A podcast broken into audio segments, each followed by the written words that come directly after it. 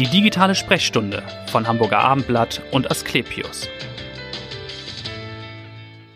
Schlafstörungen, Essstörungen, Schwindel oder auch Tinnitus, all das kann psychosomatisch bedingt sein. Aber was heißt das eigentlich konkret und woran erkennt man, dass eine Krankheit einem nicht nur in den Knochen steckt, im Körper, sondern selbst auch schon Seele und Geist betroffen sind? Und wie lässt sich all das therapieren? Über all das wollen wir heute sprechen in einer neuen Folge der digitalen Sprechstunde, dem Podcast von Hamburger Abendblatt und Asklepios. Und ich freue mich auf Dr. Götz Broscheid. Er ist der Chefarzt der Klinik für psychosomatische Medizin und Psychotherapie Schmerz Schmerztherapie am Asklepios Westklinikum. Herzlich willkommen. Ich grüße Sie. Ja, wenn ein Arzt dem Patienten sagt, ich glaube, Ihr Leiden ist psychosomatisch bedingt, dann ist ja eine landläufige Reaktion des Patienten, was soll das heißen? Ich bilde mir das doch nicht ein. Tun die Patienten auch nicht, oder? Nein, das ist tatsächlich ein typisches Problem, das üblicherweise wir zum Arzt gehen, körperliche Beschwerden untersuchen lassen und wenn der somatische Kollege nichts findet, dann sagt er üblicherweise, da ist nichts. Mhm. Und man muss heute sagen, das ist nicht mehr aktuell so vorzugehen. Das Problem ist, äh, dass wir nur auf die objektiven, ähm, auf die objektivierbaren Symptome gucken, wo wir Ursachen messen können und ähm, die psychischen Aspekte nicht betrachten ja. und äh, nicht in Augenschein nehmen. Und es gibt einen großen Unterschied zwischen somatischer Medizin und, sage ich, äh, psychischen Faktoren, die immer vergessen werden. Sie müssen sich überlegen, in 4000 Jahren Forschung, es gibt nicht einen einzigen objektivierbaren Befund, mit dem man die Psyche messen könnte. Ja. Es gibt kein Gewicht, keine Temperatur. Das heißt, wir haben es mit ganz unterschiedlichen, sage ich mal, Substanzen zu tun und die müssen auch unterschiedlich behandelt werden. Mhm. Das heißt, wenn Sie heutzutage zum Arzt gehen, körperliche Beschwerden haben, dann ist es äh, die Aufgabe des Arztes, gleichzeitig über körperliche Ursachen nachzudenken und gleichzeitig auch psychische Faktoren, Stressfaktoren zu berücksichtigen. Ja, aber die werden nach wie vor unterschätzt oder gar nicht mehr so in Betracht gezogen, diese psychische Dimension, obwohl man ja denkt, in den vergangenen Jahren hat sich da viel getan und wir sprechen ständig über Burnout oder andere Krankheiten. Ja, es hat sich viel getan und es wird auch viel drüber gesprochen, aber niemand möchte selbst gern betroffen sein. Ja, das stimmt. Das heißt, es sind eher immer die anderen, mhm. die diese Schwierigkeiten haben. Da muss man eins bedenken, Psychosomatik an sich ist keine Krankheit. Die Trennung von Körper und Seele ist rein akademisch. Sie wissen, dass körperliche Symptome immer parallel stattfinden mit einem Erleben. Sie fühlen immer irgendetwas. Ja? Wenn Sie aufgeregt sind, meinetwegen vor irgendeinem Pressetermin, mhm. ja, dann ist das Vegetativum auch aktiver. Im ja. schlimmsten Fall muss man auf Toilette oder hat Durchfall. Ja, das ist Psychosomatik, aber es ist keine Krankheit. Wenn mhm. Sie aber jeden Tag zehn Durchfälle haben und ständig Panik, dann geht man dann müsste Arzt. man schon zum Arzt gehen. Was sind denn die häufigsten Beschwerden, mit denen Patienten zu Ihnen kommen? Gibt es da, das mögen wir Journalisten gerne, so Top mhm. 5 Leiden? Top 5 Leiden. Also, ähm, sagen wir so, alle körperlichen Phänomene, die wir kennen, kommen auch vor. Ja, und das, ich würde sagen, das häufigste heutzutage, auch passend zu der gesellschaftlichen Entwicklung, sind alle möglichen Erschöpfungssyndrome. Mhm. Ausgeprägte Kraftlosigkeit, sodass äh, die Betroffenen morgens nicht mehr aus dem Bett kommen.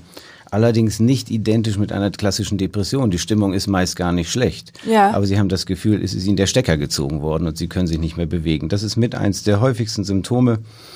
Und im nächsten ähm, Fall, wenn Sie bei den Top 2 weitermachen, sind es alle möglichen Varianten von Angstsymptomen, die sich körperlich bemerkbar machen. Herzrasen, Schwindel, mhm. ähm, Durchfälle, die ich schon nannte. Ja. Ähm, das sind so die häufigsten Phänomene, die wir finden. Und natürlich ein großes Feld sind Schmerzen. Ja. Und welche Form von Schmerzen? Also das kann ganz unterschiedlich sein. Das können Ganzkörperschmerzen sein, aber das Lieblingsorgan der aufrecht laufenden Menschen ist der Rücken. Mhm, also Rückenschmerzen. Rückenschmerzen, die äh, die Tätigkeiten im Alltag so derart einschränken, dass man nichts mehr machen kann. Aber die Untersuchung der Orthopäden zum Beispiel keine wirklich ausreichend mhm. guten Erklärungen liefern. Und Kopfschmerzen, migräneartige Kopfschmerzen? Ja, gut, dass Sie daran erinnern. Das ist gut, dass Haben Sie, Sie auch das, gerade. Gut, dass Sie das als Frau tun, weil Frauen ja deutlich mehr unter Migräne und Kopfschmerzen leiden als Männer. Das ist natürlich ein häufiges Phänomen. Allerdings kommen wenig Patienten zu uns, weil wir keine Spezialklinik für Kopfschmerzen sind. Mhm. Nur mit Kopfschmerzen, das tritt halt sekundär auf. Es sind häufig Verspannungsphänomene, also abgegrenzt von der Migräne. Die, Sie können sich vorstellen, wenn ich in Alarmbereitschaft bin mit meinem ganzen muskulären System. Es gibt ja die Varianten, biologisch zu reagieren mit Angriff oder Flucht oder Erstarrung. Oder Erstarren, ja. Ganz genau. Und das kann dann, wenn mehr der Rücken betroffen ist, im Rücken zu massiven Schmerzen führen. Es kann aber auch zu erheblichen Kopfschmerzen führen. Wo wir gerade über Frauen und Männer äh, sprechen. Wer ist denn am meisten betroffen? Oder kommen Männer und Frauen gleichermaßen? Also, äh, wenn ich die Statistik anschaue, ähm, könnte man sagen, Frauen haben viel mehr Probleme, denn ungefähr drei Viertel unserer Patienten sind Frauen. Die sind halt viel sensibler und spüren den Schmerz ja, früher. Man könnte das so sagen. Aber ich glaube, es ist, hat eher mit der Bereitschaft zu tun, sich auseinanderzusetzen mhm. und auch bestimmte Probleme wahrzunehmen. Und die Lösungsstrategien sind unterschiedlich. Nicht? Was man bei Frauen scheinbar immer noch mehr findet, ist, sich auseinanderzusetzen mit den Beziehungsaspekten, auch selbst reflexiv zu sein und eher ähm, wahrnehmen, zu gucken, was passiert da. Und Männer sind deutlich handlungsorientierter. Also ich sag mal, manchmal lieber nicht nachdenken, sondern tun, als sich die ganze Zeit mit dem Problem auseinanderzusetzen. Mhm. Und sind denn so psychosomatische Beschwerden immer noch stigmatisiert, dass viele sich das auch nicht eingestehen wollen, dass es immer noch eine Form von Schwäche ist, dass man sagt, nee, kriege ich, krieg ich mhm. hin, äh, da muss ich nicht zum Arzt? Also man muss sagen, äh, es gibt ja in dem Psych Psychobereich äh, die Psychosomatik und die Psychiatrie. Die psychiatrischen Patienten haben es noch deutlich schwerer, der ist deutlich stigmatisierter. Mhm. Psychosomatik kann man sich mit so einer Burnout-Erklärung durchaus mal leisten, aber ich habe es regelmäßig mit ähm, meinen Patientinnen und Patienten, dass wir vor Entlassung darüber sprechen, wie gehe ich damit um, wenn ich wieder zur Arbeit gehe. Mhm. Also es beschäftigt ganz viele und den meisten ist es unangenehm und sie wissen nicht ganz genau, wie wie offen Sie dann auch sagen sollen, warum Sie längere Zeit ausgefallen sind? Ganz oder? genau. Mhm. Und was raten Sie dann? Es gibt, das ist immer das Schwierige bei jeder Behandlung, nicht den einen Weg. Mhm. Aber man kann sagen, wer ganz viel verbirgt, der bleibt sehr angespannt und hat immer das Gefühl, entlarvt und entdeckt zu werden. Aber man muss entscheiden, mit wem möchte ich was teilen. Es geht, glaube ich, darum zu differenzieren. Die Kollegen, die ich schätze, denen erzähle ich ein bisschen mehr und den mhm. anderen sage ich, danke, ich möchte darüber nicht weitersprechen. Ja. Und vielleicht nochmal ganz am Anfang, ab wann ist man tatsächlich krank oder ab wann sollte man einen Arzt aufsuchen? Wenn wir jetzt über Schlafstörungen zum Beispiel sprechen, könnte man ja sagen, hat jeder mal eine schlechte Phase oder es gibt mal so Stressphasen. Ja, das mag ich an meinem Fachgebiet besonders gerne, dass der Einzige, der entscheidet, ähm, ob er krank ist, der Betroffene selbst ist. Das heißt, das Hauptkriterium ist der Leidensdruck. Mhm. Es gibt Menschen, die kommen zu mir, die haben seit Monaten nicht geschlafen, den sieht man es auch an, und andere kommen, nachdem sie ein, zwei Nächte nicht geschlafen haben, weil sie sich ganz große Sorgen machen, was passieren könnte. Jeder entscheidet, wann er sich Hilfe holt. Ja. Und dann überlegt man gemeinsam, das ist die größere Kunst als die Behandlung selbst, welche Behandlung zu welchem Zeitpunkt mhm. das Richtige ist. Also es gibt auch kein, ich komme zu früh zum Arzt. Also wenn jemand schon so einen hohen Leidensdruck hat, dann ist das auch in Ordnung dann schon. Das ist völlig in Ordnung, hat häufig auch mit Ängsten zu tun und ich mhm. spreche da mit den Betreffenden und dann überlegt man sich gemeinsam, was man nochmal selber zu Hause ausprobieren könnte. Und ähm, dann können sich die Betreffenden jederzeit wieder melden, sollte es äh, ihnen schlechter gehen. Und das geht eigentlich ganz gut. Es geht darum, den Betreffenden möglichst viel zuzutrauen und ähm, die Bereitschaft zu unterstützen, auch mal Fehler zu machen. Wir sind heute nicht mehr sehr fehlererfahren. Das gilt immer als extrem problematisch, weil wir uns so mit den perfekten Maschinen vergleichen. Mhm. Fehler sind menschlich, gehören dazu und stärken einen. Also lieber etwas ausprobieren, Fehler machen, Erfahrung sammeln und neu versuchen. Und wenn die Patienten zu Ihnen kommen, waren die dann schon bei vielen anderen ärztlichen Kollegen vorher? Also wie lange sind die schon unterwegs mit ihren Beschwerden? Ich kann mir vorstellen, dass jemand, der vielleicht Schwindel hat, sagt, ich gehe erstmal zum Hausarzt, der versucht was, klappt nicht, dann ist man beim HNO-Kollegen oder weiß ich nicht, beim Neurologen und irgendwann findet man keine hm. körperliche Ursache. Ja, es gab eine Studie aus den 90ern, die hat gesagt, dass es ungefähr sieben Jahre dauert, bis man nach äh, Kontakten zu somatischen Kollegen endlich mal beim Psychotherapeuten landet. Das ist aber eine lange Zeit. Genau, das kann man heutzutage nicht mehr so sagen. Ja. Es gibt ja unterschiedliche Untersuchungen und vor allem muss man sagen, die Hausärzte haben alle eine extra Ausbildung mittlerweile in sogenannter mhm. psychosomatischer Grundversorgung. Das heißt, die haben wirklich einen Blick drauf. Es gibt eine Statistik, die gibt es übrigens auch schon aus dem äh, 18. Jahrhundert, aber die gilt auch für uns heute noch. Ungefähr ein Drittel der Patienten, früher nannte man das die englische Krankheit, haben im Wesentlichen psychosomatische Symptome. Das heißt, es geht nicht um eine ernste, bedrohliche körperliche Erkrankung, mhm. sondern ein Mischbild, bei dem psychischer Stress Wesentlichen zur Aufrechterhaltung der Beschwerden beiträgt. Kann man eigentlich sagen, dass die Psyche ein bisschen die Wurzel allen Übels ist? Es gibt ja auch immer wieder Theorien, dass zum Beispiel auch Krebs begünstigt wird durch die psychische Verfassung. Ich meine, wissenschaftlich nicht belegt, aber ist da Kann man daran glauben? Ja, Ja, glauben kann man daran. Glauben, glauben kann man daran. Ja, es ist schwierig. Man könnte sagen, die Psyche ist Wurzel allen Übels und gleichzeitig auch Wurzel aller Besonderheit. Also, dass wir mittlerweile an der Spitze der Nahrungskette stehen und uns so gut miteinander abstimmen können, in so extrem großen gesellschaftlichen Gruppen miteinander doch einigermaßen funktionieren, ähm, geht auf die Fähigkeit der Psyche zurück. Ja, die Psyche ist ein bisschen unsere, ähm, wenn Sie sich vorstellen, unsere Triebkräfte und das Körperliche wie ein wildes Pferd, dann werden die ein bisschen gezügelt. Ja, Scham und Schuld sind die, die Zügel unserer Gesellschaft, damit nicht jeder macht, was er will. Und ähm, wenn das einigermaßen im Gleichgewicht bleibt, ist es gut. Wenn irgendwas zu stark wird, geht es den Menschen schlecht. Also die Schlecht, Psyche mhm. ist äh, Wurzel von vielem, Guten und Schlechten. Nun sind die Leiden oder die Beschwerden sind ja mannigfaltig, aber ist die Ursache eigentlich immer dieselbe seit äh, Jahrhunderten, dass man sagt, es ist immer Stress in irgendeiner Form, also Überforderung oder Stress durch traumatische Erlebnisse? Naja, ähm, es gibt ja unterschiedliche Modelle zur Psyche, weil man sie, wie gesagt, nicht bemessen kann mit objektiven Kriterien. Das ist mal die Frage, aus welcher Perspektive man guckt. Aber es ist relativ deutlich, dass wir im Spannungsfeld leben aus eigenen Bedürfnissen.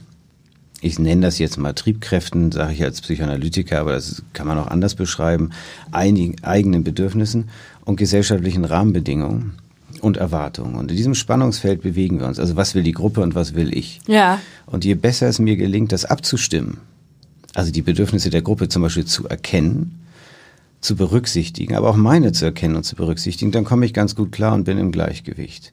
Wenn ich Schwierigkeiten habe, die Bedürfnisse der Gruppe zu erkennen, als Beispiel, ich leide unter Autismus, dann komme ich natürlich deutlich schwieriger zurecht, weil ich die Gruppe immer falsch verstehe und mich nicht passend verhalte. Ja.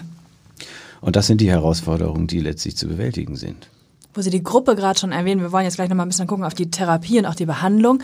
Da ist es ja so, dass Studien sagen, eine Gruppentherapie ist sehr viel effizienter, als wenn man eine Einzeltherapie macht. Woran liegt das denn?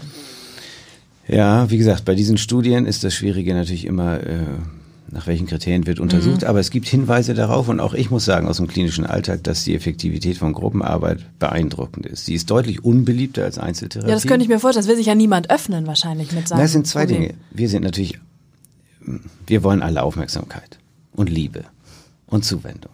Und ein Therapeuten für sich allein fühlt sich deutlich besser an, wenn man ihn mag. Wenn man Ja. ihn furchtbar findet, ist es schrecklich. Dann- Aber äh, als in einer Gruppe das mit anderen zu teilen. Mhm.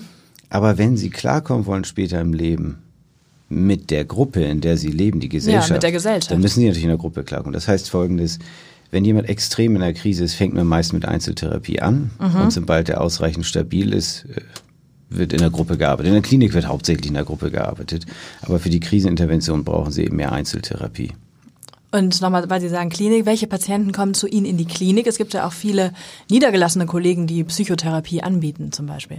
Ja, eine Schwäche unseres Systems heute ist immer noch, dass das Angebot so sehr starr ist. Nicht? Es ist schwer, einen Psychotherapeuten zu finden. Es gibt wenig Anlaufstellen, wo ich einfach hinkommen kann Genau. und die richtige Behandlung ausgesucht und gleich eingeleitet wird. Wir arbeiten daran, das zu verbessern, aber das sind natürlich langsame Prozesse. Das muss alles äh, finanziert werden. In die Klinik kommen Patienten, bei denen ganz klar die ambulante Therapie nicht ausreicht. Also die unter zum Beispiel einer Psychotherapie, die zweimal die Woche stattfindet, Ja. immer schlechter werden, es ihnen immer schlechter geht und sie es nicht mehr schaffen, verlässlich die Termine wahrzunehmen. Aber die haben das in der Regel dann schon probiert mit dieser ambulanten Therapie, bevor sie zu das, Ihnen kommen. das verlangt sogar auch der Gesetzgeber, dass bevor man auf die teuren Klinikressourcen zurückgreift, man alles anderes versucht haben muss, Ja. es sei denn, es ist so schlimm, dass man nicht warten kann.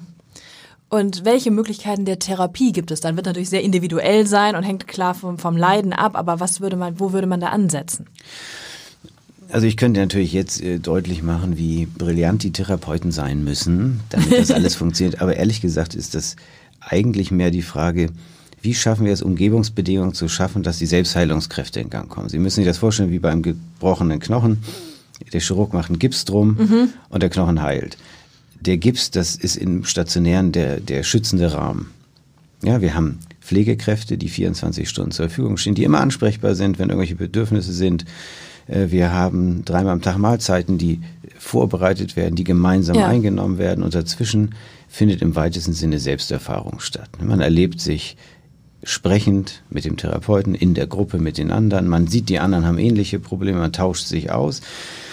Und ähm, Man macht aber auch vor allem ganz wichtig äh, Körpererfahrung, also Körpertherapie, Bewegungstherapie, mhm. Kunsttherapie, Musiktherapie. Mhm. Da gibt es zahlreiche Behandlungen.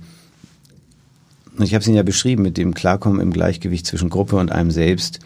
Man fokussiert auf das, was drumherum passiert. Nehmen Sie mal Patienten, die mit Mobbing-Thematik kommen. Ja. Ich werde immer mhm. gemobbt. Ja. Das Problem ist, dass sie oft natürlich ihre Anteile auch nicht sehen können. Mhm. Das kann man in der Gruppe lernen. Da gibt es dann Rückmeldungen. Nette Rückmeldungen, aber es gibt ja. Rückmeldungen. Okay. Mhm. Oder jemand kann sich selbst schlecht wahrnehmen und kann nicht gut auf sich achten. Und das lernt er in der Körpertherapie und merkt plötzlich, Mensch, ich, ich bin ja, gehe immer über meine Belastungsgrenzen. Ich achte gar nicht auf mich, weil mhm. ich immer der Beste sein will, passe ich nicht auf mich auf. Und so weiter und so weiter. Aber die Bausteine der Therapie sind dieselben, ob man jetzt eine Essstörung hat oder eine Angststörung?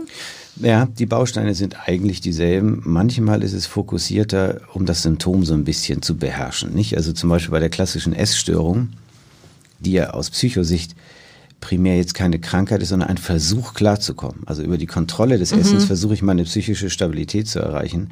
Und wir versuchen, das Symptom des Essens äh, von den vielen Gefühlen zu befreien und diese Gefühle in der Interaktion auszukämpfen. Also mhm. der Kampf zum Beispiel um Kontrolle, dass der nicht mehr beim Essen stattfindet, ja. sondern mit dem Therapeuten.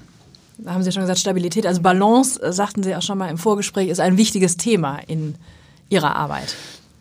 Ja, es gibt ja in jedem Leben viele Kräfte, die wirken von mhm. allen Seiten. Und ähm, die Hauptaufgabe der Psyche ist das, was man in der Biologie Homostase nennt, einfach im Gleichgewicht zu bleiben. Das heißt nicht, dass es nicht mal äh, erschütternde Ereignisse geben mhm. kann. Die Psyche mhm. ist relativ belastbar. Aber es geht eben um eine Ausgewogenheit, ähm, die auch oft Schlüssel ist für die Patienten am Ende, um im Alltag wieder besser zurechtzukommen. Und wie lange dauert das, bis man dann wieder im Gleichgewicht ist? Wie lange dauert so eine erfolgreiche Therapie? Hm, kommt so an, wie Sie es definieren. Mhm. Auch da. Äh, viele kommen in der Krise in die Klinik und sagen, Mensch, Herr Broscheid, ähm, vier Wochen, oder? Dann geht es mir wieder ja, gut. Ja. Es ist tatsächlich so, dass oft zum Beispiel Paniksymptome nach kürzester Zeit scheinbar weg sind, aber eben nur unter stationären Bedingungen. Mhm. Sobald die Belastung wiederkommt, treten die Symptome auch wieder auf. Und manchen muss ich sagen, ich vermute, sie werden sich ein Jahr Auszeit nehmen müssen, bevor sie wieder ernsthaft in den Beruf einsteigen können. Manche können nach kurzer Zeit wieder einsteigen. Das ja. erarbeitet man letztlich alles gemeinsam. Hängt also stark an der Persönlichkeit wahrscheinlich auch des jeweiligen Patienten. Ja, absolut. Sie können sich vorstellen, wenn mhm. Sie ähm, Resilienz ist ja so ein großer Begriff, Widerstandsfähigkeit. Ja. Ne? Wenn Sie eine gute Widerstandsfähigkeit haben, ich sag mal ein bisher etwas ähm, gesegneteres Leben geführt haben, dann haben sie natürlich auch größere Belastungsmöglichkeiten. Mhm. Denken Sie an diese klassische bekannte Traumafolgestörung, äh, PTBS, die tritt ja nach schweren Ereignissen wie Tsunami und so weiter auch nur bei 20, 30 Prozent ja. der Betroffenen auf. Also nicht alle trifft es genau. auf die Art. Mhm. Wir sind zum Glück alle unterschiedlich. Das macht übrigens meinen Beruf auch so interessant. Ja, genau, da kommen wir auch noch dazu. Aber viele kann ich mir vorstellen, und da haben Sie auch mal gesagt, fragen, wann bin ich wieder der Alte oder bin ich danach ja. wieder der Alte? Und dann muss, müssen Sie eigentlich sagen, Sie sind nie wieder der Alte. Genau. Sie haben, Sie haben ja meinen Lieblingssatz geklaut. Das ist das, was ich bin ich, so gut vorbereitet. ja, das ist das tatsächlich, was ich immer sage. Äh, zurück geht's nicht. Ja. Aber dann ist man auch nie austherapiert, doch im Prinzip, oder? Ja, Freud nannte das die unendliche Analyse. Ja. Nein, man ist es eigentlich nicht. Und da kommt der entscheidende Punkt. Viele machen, also es gibt eine Gruppe von Patienten, die überhaupt keine Therapie machen, die dringend Rückmeldungen bräuchten von anderen, aber andere machen viel zu viel. Hm. Also ich empfehle Patienten auch immer wieder Pausen einzubauen, weil man lebt sein Leben ja letztlich alleine. Den Therapeuten kann man ja nicht mitnehmen. Und der Therapeut weiß ja im Leben auch nicht besser Bescheid. Ja, er, ja. er hat ja nicht die Antworten auf alle Fragen. Er versucht nur mit einem zusammen die Dinge zu arbeiten, weil er eine bisschen günstigere Perspektive hat, etwas mhm. außenstehender. Gibt es denn irgendwas, das man präventiv tun kann, um die Psyche stabil zu halten? Wenn Sie auch eben sprechen über die Phänomene unserer Zeit, diese Überforderung, mhm. Stress, Dauererreichbarkeit, all das. Ja, man kann sich mit den Dingen auseinandersetzen. Ich denke Sie heute die Herausforderung Abgrenzung. Viele Patienten, also die, was heutzutage ein Mensch in unserer Gesellschaft an Abgrenzungsstärke und Fähigkeit bringen muss, bei den vielen Möglichkeiten, die es gibt, war vor 100 Jahren überhaupt nicht gefragt. Das ist eine Fähigkeit, die man natürlich braucht. also häufiger mal Nein sagen wäre das übersetzt. Ja, und das zum Beispiel zum Telefon. Ah ja. Also, dass mhm. man einfach sich wirklich Zeiten rausnimmt, indem man das ausmacht, nicht mhm. erreichbar ist. Und dass viele sagen, ja, ja, mache ich ja. Aber eigentlich macht man es nicht. Nee, man stellt es dann leise. Genau, man stellt es dann leise und es gibt viele andere Dinge. Also da sind wir wieder bei der Ausgewogenheit. Und was ich immer raten kann, Ängste machen über die Jahre das Leben immer kleiner, dass man sich Dinge nicht traut, dann lässt man das, dann vermeidet mhm. man das, geht mal woanders hin. Immer wieder kleine neue Herausforderungen sich stellen. Ja. Und vielleicht zu Ihnen persönlich, weil Sie es eben schon ansprachen, warum sind Sie Arzt geworden und warum dann, Sie waren ja lange in der Notfall- und Intensivmedizin tätig, dann Richtung Psychosomatik gegangen? Hm, auch da, gut, wenn Sie mich fragen, äh, die Notfallmedizin, da habe ich als äh, junger Mann auch schon angefangen, auch als äh, Schüler. Mhm. Es hat mich einfach fasziniert, Medizin und Notfall und Blaulicht und ja. es ist intensiv aufregend gewesen. Und man hat Extrembereiche kennengelernt. Ne? Man, als, als Psychotherapeut würde man jemandem wie mir vielleicht sagen, ja, vielleicht auch ein Versuch der Angstbewältigung, also in dem Sturm mhm. der Pubertät irgendwie ähm, am Boden zu bleiben und sich zu orientieren. Dann hat die Notfallmedizin viel Spaß gebracht. Ja. Und ähm, aber die Notfallmedizin arbeitet sehr mit Algorithmen. Man lernt sehr viel Abläufe, ähm, ich will nicht sagen auswendig, sondern verinnerlicht sie so, dass man sie im Schlaf machen kann. Ja. Dann, dann ist man ein guter Notfallmediziner. Und nach zehn Jahren war das okay. Das Leben ist begrenzt und ich habe gedacht, zehn Jahre ähm, es gibt, gab auch mit Abstand brillantere Mediziner als mich in dem Bereich. Aber es hat mir gereicht und irgendwann bin ich Freudtexten begegnet und es hat mich fasziniert, diese Psyche, äh, die Unterschiedlichkeit. Ich habe schon immer Literatur Haben Sie immer schon gelesen Kino, wahrscheinlich, oder? Ja, ja ich habe Kino geliebt. Ich habe auch in der Notfallmedizin gerne die Psychofälle gemacht, ne? Mhm. irgendwie so. Und ähm, das schätze ich an meiner Arbeit so. Das mache ich jetzt ja seit 20 Jahren. Ja. Und ähm, jede Geschichte ist anders. Und mhm. das, das ist Tolle nie eine Routine wahrscheinlich, anders als in der Intensivmedizin. Ja, es ist eine andere Art von Routine. Mhm. Und wenn Sie sich, Sie, das Tolle ist, Sie lernen von jedem Patienten. Sie erfahren nicht nur Dinge, nicht? Wenn Sie jetzt bei mir in Therapie wären, würde ich ganz viel über die, Ihren Beruf erfahren, über ja. das, was Sie im Leben erlebt haben, wie Ihre Biografie Sie geformt hat oder mhm. die Ereignisse. Und das ist einfach wahnsinnig spannend. Und man hat eben auch den Luxus, wenn man merkt, man passt nicht zusammen. Ja. Dass man sagen kann, ich schicke sie mal zu jemand anders, mit dem werden sie bestimmt mehr Wie Erfolg oft passiert haben. das denn, dass sie sagen, oh, die Chemie stimmt nicht und das klappt nicht? Ja, es kommt doch, für Langzeittherapien ist es eher so, dass man sagt, für eine kurze Intervention geht immer irgendwas, da mhm. entdeckt man auch was miteinander. Aber wenn man über Langzeitbehandlung sich Gedanken macht, dann würde ich sagen, äh, es ist bestimmt ein Viertel der Patienten, die ich treffe, mhm. die äh, darüber nachdenken und sagt, das ist wahrscheinlich nicht so erfolgversprechend. Mhm. Und man das hat, merkt man relativ schnell? Ja. Wenn man auf sich achtet. dann merkt, ist man wieder beim Thema, dann merkt man es schnell. Also ein, ein Schlüssel ist, dass man nicht zu überheblich wird und immer mit Kollegen arbeitet. Man muss sich abstimmen. Nicht? Also mhm. wenn ich jetzt glaube, ich spüre in mir immer die Wahrheit als Therapeut, das ist extrem schwierig. Ich mhm. brauche mindestens immer Intervision. Ich muss ähm, Ereignisse dem, mit dem anderen diskutieren, Rückmeldungen erlauben. Und man sollte auch Patienten gegenüber immer neutral und abstinent bleiben, was so viel heißt wie, dass man seine eigenen Lebensmodelle nicht zu den Lebensmodellen des Patienten macht. Mhm. Und wie ist das so im privaten Rahmen, im, in der Familie oder im Freundeskreis? Wird da Ihr Rat oft gefragt oder sagen Sie, oh Gott, ich erzähle das nicht, der analysiert das dann wieder? Ja, es gibt das Phänomen, vielleicht nicht mehr bei den engsten Freunden, ja. dass die immer denken, man sieht mehr als die anderen. Ja, genau. Ein bisschen stimmt das natürlich, dass man bestimmte Dinge sieht, aber natürlich hat man auch keinen Röntgenblick. Und das ist der Punkt.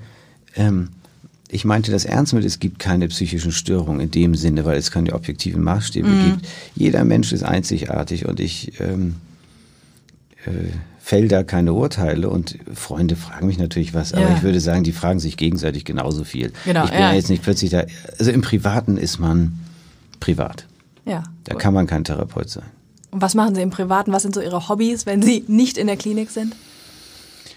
Mm, also ich muss sagen, dass ich mich tatsächlich auch privat sehr gerne mit Geschichten beschäftige. Mhm. Also ich äh, Kino oder äh, Literatur. Ähm, was lesen Sie denn gerade? Das letzte, was mir Spaß gemacht hat von Ian McHugh dieses äh, Maschinen wie wir, die Auseinandersetzung mit der künstlichen Intelligenz mhm. und äh, der Moral, wie wir damit umgehen, hat mich äh, beeindruckt. Und jetzt lese ich ein Buch vom Aufhören und von Erfolglosigkeit, das ist auch sehr schön. Aber äh, ich brauche natürlich Abwechslung, nicht? Ich bin ganz simpel wie alle anderen auch. Ich mache Sport und ähm, Laufen, oder ja. Laufen, Squash spielen ähm, und fahre gern Motorrad. Ah ja, stimmt, das habe ich gelesen, genau. Es ist eine gewisse Zerstreuung manchmal. Es ist völlig absurd, ja, wenn man sich das wirklich, was man da macht. Ja, die Gefahr ist ja auch groß, könnte man sagen. Naja. Kommt dran, wie man fährt. Nicht? Ich halte mich erstens natürlich immer an alle Natürlich. Regeln. Ja. Ähm, mh, ja, nein, es ist tatsächlich, ich habe ja Kinder und Mhm. von daher ähm, bin ich, ich bin kein Rennfahrer, aber Ja. es ist sehr einfach, nicht manchmal einfach durch die Gegend zu gleiten und ähm, nicht nachzudenken und sich den Gedanken hinzugeben. Ja, genau. Geben Sie sich jetzt auch den Gedanken hin. Sie können ein bisschen nachdenken über all das, was wir gerade besprochen haben. Ich danke Ihnen ganz herzlich und äh, wir hören uns wieder in der nächsten digitalen Sprechstunde. Vielen Dank. Bis dann. Weitere Podcasts vom Hamburger Abendblatt finden Sie auf abendblatt.de slash podcast.